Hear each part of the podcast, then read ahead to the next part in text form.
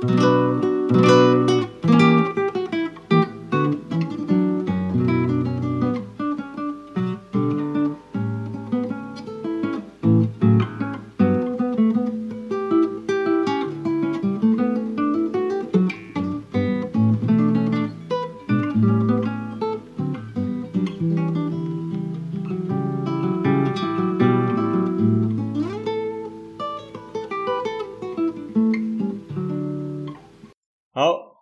始今天的题目了，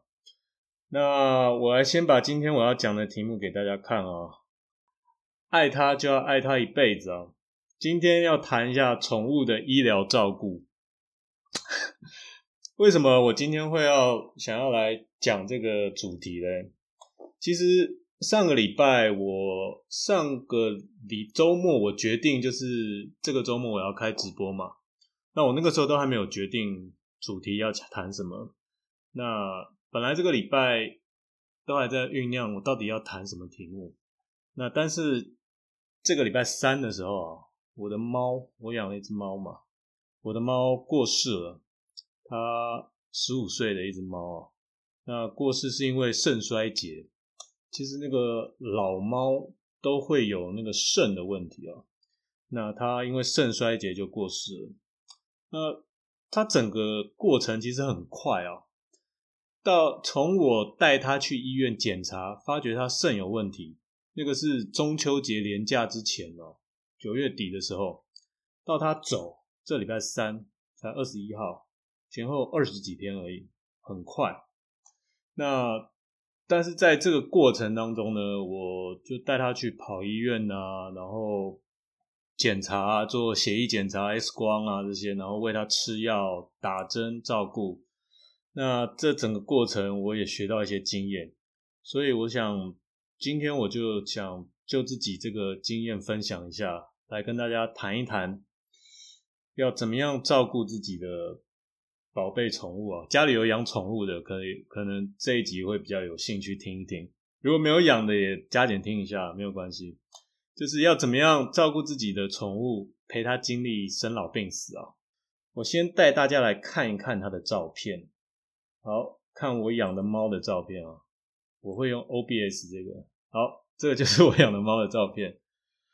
那它的名字叫做海狸啊，海狸是那种海里面的一个动物啊。为什么我们会叫它海狸呢？是因为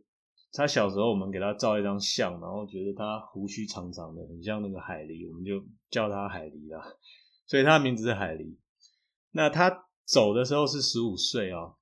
它是我从它三个月的时候就开始养的一只猫。那个时候它是在街上的一个小小的一个流浪猫，很小，那我就把它捡回家养。那其实它一直都是一个很健康的猫，从它，我把它带回家，大概只带它去看过两次兽医院吧，就是一岁之前，一次是带它打预防针，然后一次是带它结扎，然后一岁之后到到今年九月底之前，我从来没有带他去去兽医院过。那主要是因为第一是因为他身体很好嘛，他非常的健康，他九月底的时候都还可以跳到那个厨房的琉璃台上面。你们知道那个厨房的琉璃台它有多高？是八十八公分的那种琉璃台，八十八公分换算成那个寸啊，英寸大概有一寸是二点五四公分嘛，八十八公分大概也有个三十几寸，快四十寸还不到，四十寸是一百公分，三十三十几寸哦。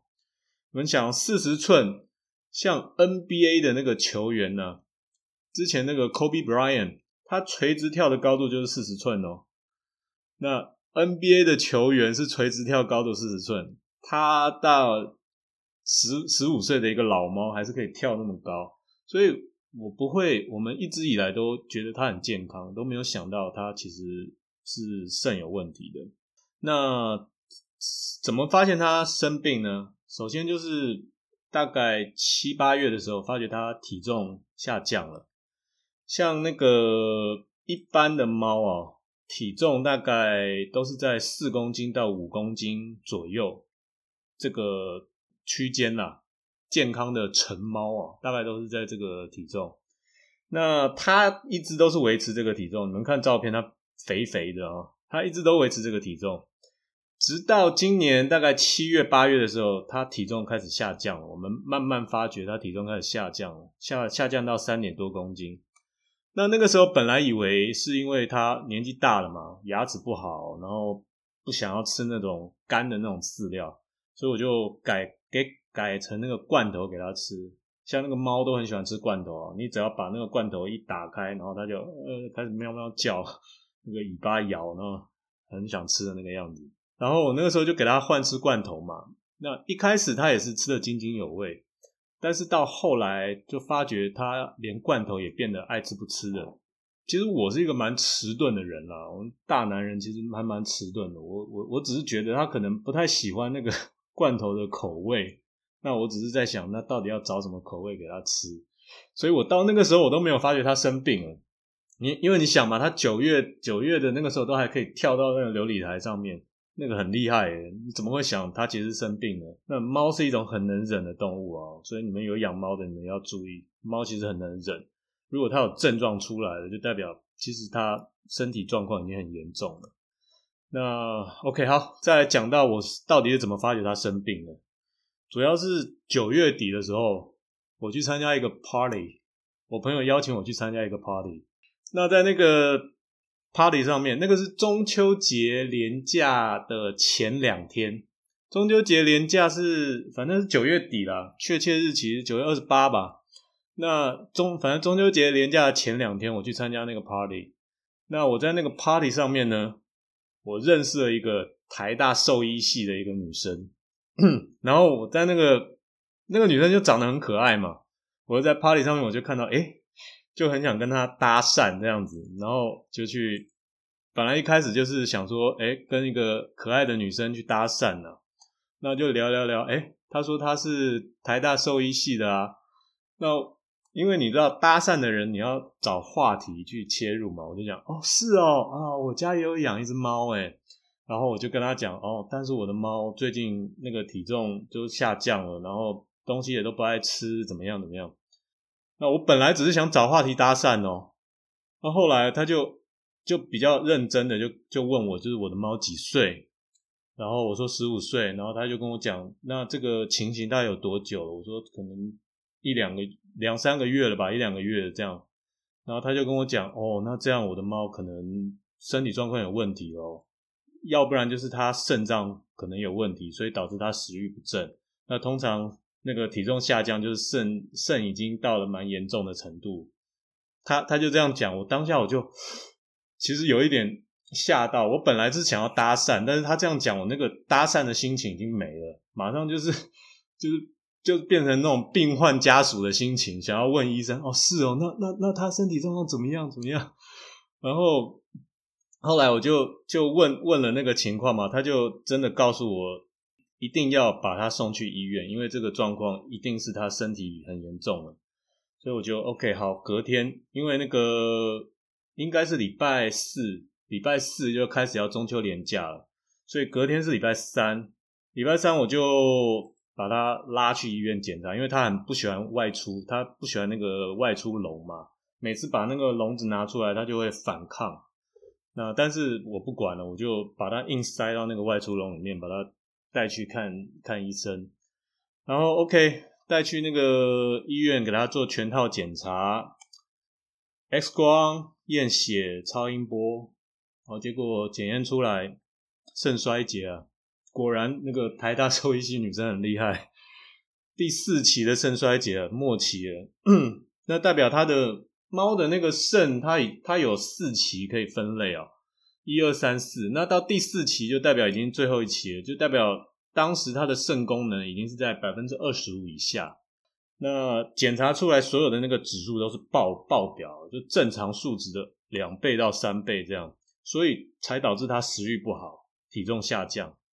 那当时医生就是建议，就是建议我啦，赶快去安排他住院，然后打点滴，然后给他输液，因为他的那个血液里面。那肾不好嘛？那血液里面有很多那个毒素都没有办法处理掉，那你就必须要用输液的方式，先把数值给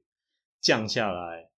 然后再看后续要去怎么照顾他。治治疗的逻辑是这样了，就是因为他当时的那个身体的状况已经很糟了嘛，就虽然他没有表现的很明显，但是事实上验血出来他的数值状况已经很糟了，所以我们要先安排他住院。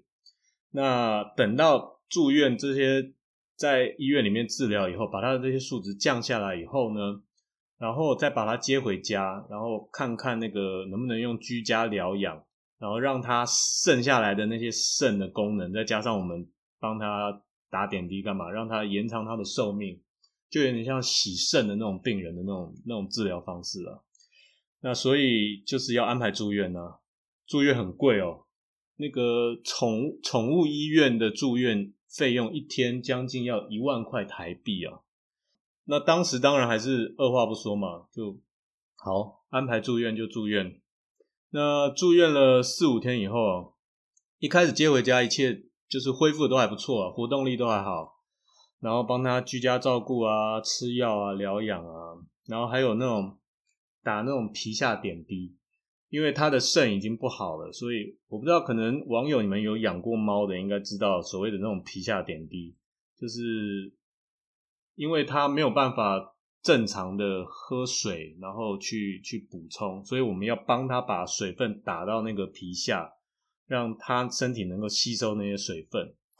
然后就是，这这是一个猫的一个居家照顾的一种啊。那我就帮他打皮下点滴，但是他当时的那个肾已经不是很好了，所以帮他打皮下点滴，他会水肿，因为打进去的那个水分没有办法吸收，没有办法吸收就水肿。但是我每个礼拜都有回去回诊啊，然后跟医生讨论那个要怎么样调整啊，打皮下点滴的这个量啊，就是等于是一个当时我是抱着一个长期照顾的一个心态了。那但是在这个期间活动力都还算正常哦，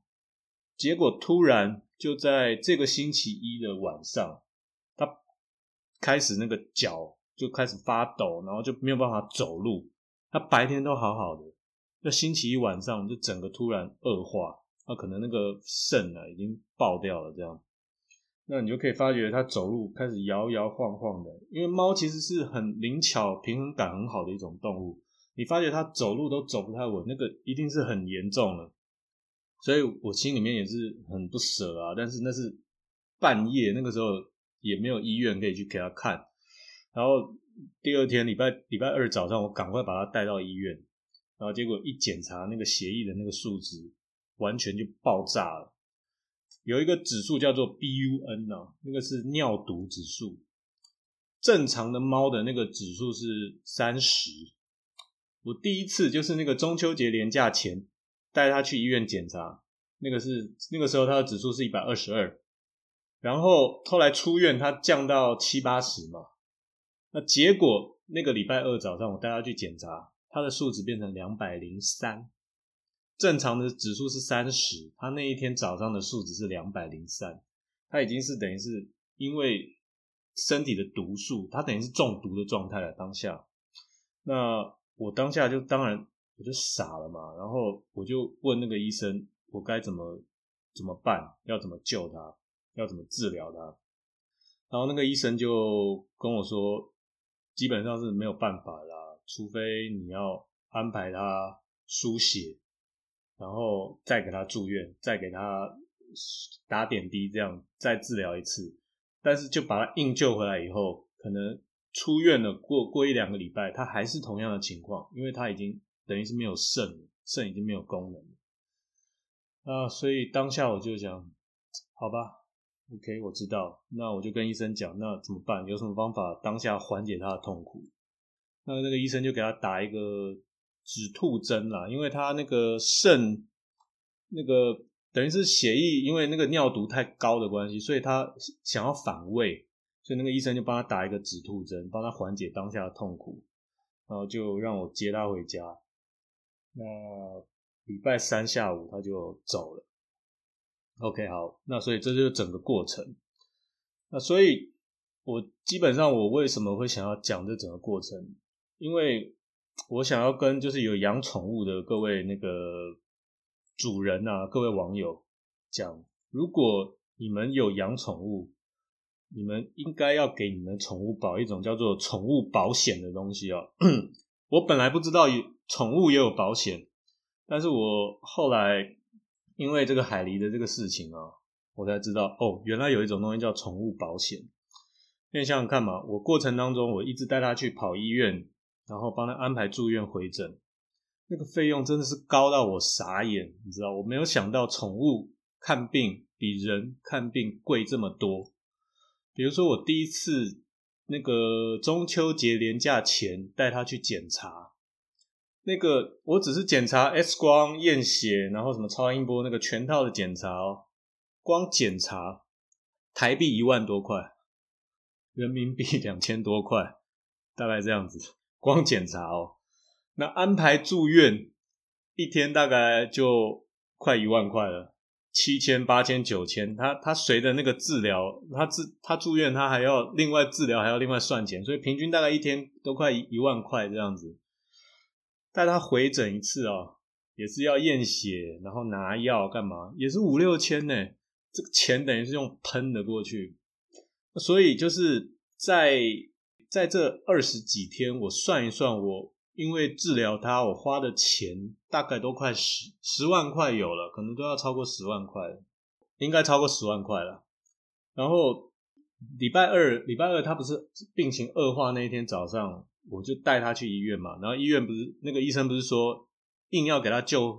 要救他就是要给他输血啊，然后还要安排住院，然后再输液这样。那因为我有第一次的经验嘛，我知道住院是很贵的。然后我当下我就先问医生，就是说。那医生，请问一下，就是输血啊，然后安排住院啊，那这一次的那个整个疗程下来，大概大概多少钱？你先帮我估算一下好不好？那个医生就好，然后他就帮我算算算算，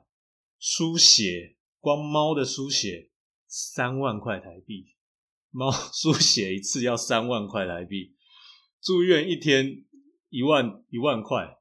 然后他。他那个医生说，他至少这个治疗至少要住一个礼拜以上，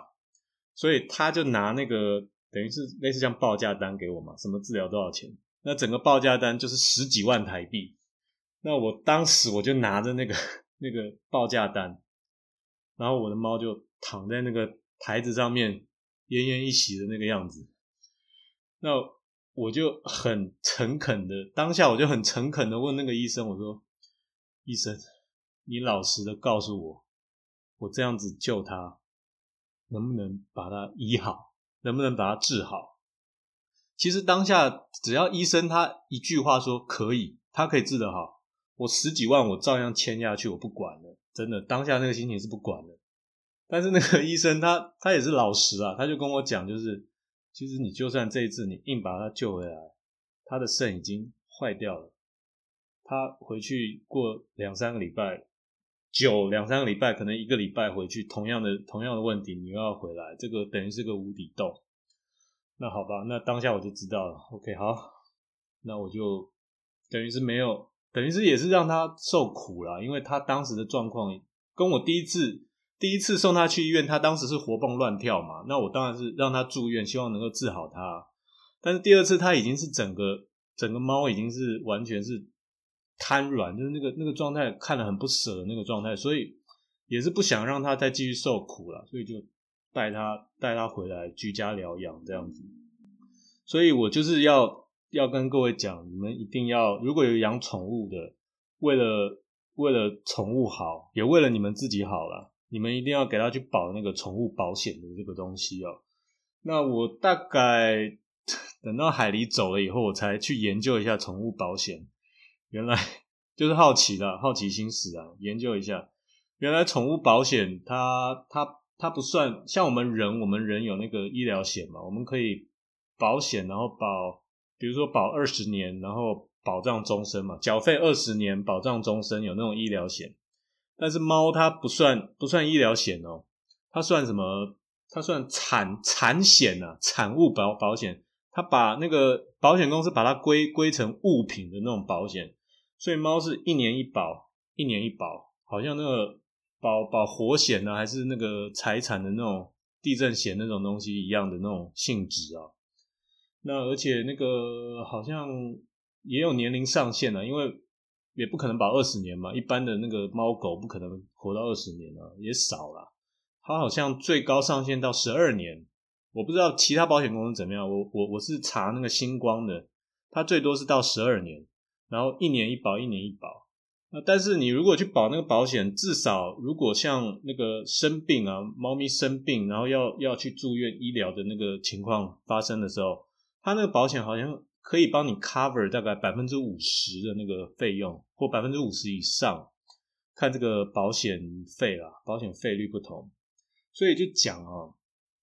这个这个等于是在你当下给你一个给你一个医药费的一个很大的补助，因为宠物的那个医疗真的是很贵。我我以前还真不知道，我现在真的知道很贵很贵很贵。所以在这里推荐了，就我自己的这个故事来跟大家来推荐一下。如果你们家也有养宠物的，推荐你们。给他买个宠物保险，为了你自己好，这样子，好不好？然后最后我我再跟大家分享一下，我觉得其实大家家里有养宠物的，你们你们应该可能跟我有同样的感觉吧？我真的觉得，其实宠物它好像是投胎来你们家里面报恩的那种那种动物一样，或者是上辈子他欠你的，这辈子投胎来你家给你报恩。因为比如说拿拿我们家自己海狸来讲嘛，我养它，我们家养它十五年了。其实这十五年来，呃，它带给我们家很大的快乐。每次想到家里面的回忆，像我跟我爸会吵架，但是每次我跟我爸看到海狸，大家心心情都变好了。这样子，像这十年呢，我也是都在海外嘛，我都在海外工作。我在越南就待了六六年多七年，然后之前我还又跑泰国，我要跑斯里兰卡，我这十年基本上都在海外，那所以大部分时间都等于是猫啊代替我陪着我我我爸爸我家人那样子，那让他们心情也变得很好，所以我真的觉得其实宠物是投胎来报恩的，大家如果如果有养宠物，真的你们。其实你对他，你是他的主人，其实他是你的恩人，我我是这样觉得啦。那而且像我为什么会有这种这么深刻的感触，是因为礼拜三那一天，礼拜三下午他走了嘛。我礼拜三早上我还有喂他吃药，然后那一天我还看那个 MLB 大联盟的那个冠军赛，现在美国职棒大联盟打冠军赛，那个。光芒队对洛杉矶道奇队，那那一天那一天是第一场第一场吧？对，第一场的比赛。那我早上还看那个 MLB 大联盟美国职棒大联盟的比赛，然后还喂他吃药，然后边喂他吃药边边看比赛。哎，他只是虚弱，感觉虚弱。然后我没有想到他他是那一天也是已经要走的状态啊，所以那天中午还有约我朋友吃饭。那结果，我那天中午跟我朋友吃完饭以后，我本来想说吃完饭先去健身房，但是心里面总是觉得啊，吃完饭我先回家看一下海狸好了。结果我吃完饭回家，我发觉他就已经倒在沙发上，他趴在沙发上的那个姿势，不是像猫这样，猫猫趴在猫的那个姿势，我不知道怎么学了，反正就是猫会卷卷成一团趴着，但是它是。它是倒着这样趴着，它那种姿势我这辈子没有看过，不可能有那种姿势。我就觉得，哎，怎么会这个姿势趴在那个沙发上面？我就把它抱起来，我发觉它在喘气，然后流流流口水这样，那我就把它抱起来，我就想怎么了？怎么了？我我也很慌嘛，我就把它抱抱在怀里。那他真的好像有灵性一样哦，他看到我，然后他就开始大喘气，大喘气，然后就。就最后喘了好几口气吧，大概我也不知道多久，反正不超过十分钟。然后最后他有两三口气呼呼吸的特别用力，然后特别大声，然后就走了，这样就在我怀里这样走了。哦，我真的觉得其实猫是有灵性，然后宠物都是有灵性的，就是它是等我回来，它才咽下最口最后一口气才要走的。所以我就觉得，其实如果我就下这个标了，如果你们各位养宠物的，爱它就要爱它一辈子吧。就是虽然宠物，宠物跟跟我们人类的这个缘分，我真的觉得 要珍惜啊。宠物真的是来我们家里面是来报恩的，它来让我们的生生命过得更灿烂、更快乐。所以爱它就要爱它一辈子。那为了要好好 照顾它。麻烦去了解一下那个，帮你们家的宠物买个宠物保险，好不好？也替你自己分担一下这个负担呐。好，所以今天我要讲的这个主题就是这样子。